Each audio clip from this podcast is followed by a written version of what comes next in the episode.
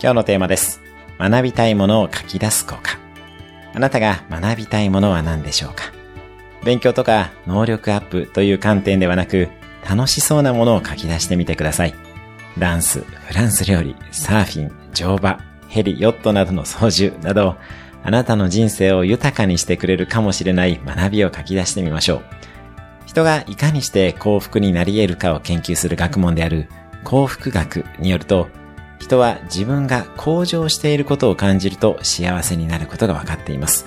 つまり、主体的な学びは私たちを幸福にします。また、その学びのプロセスはそのまま経験としての宝物にもなります。幸福になるために、まずはあなたが学びたいと思っているものを片っ端から書き出してみてください。今日も素敵な一日を。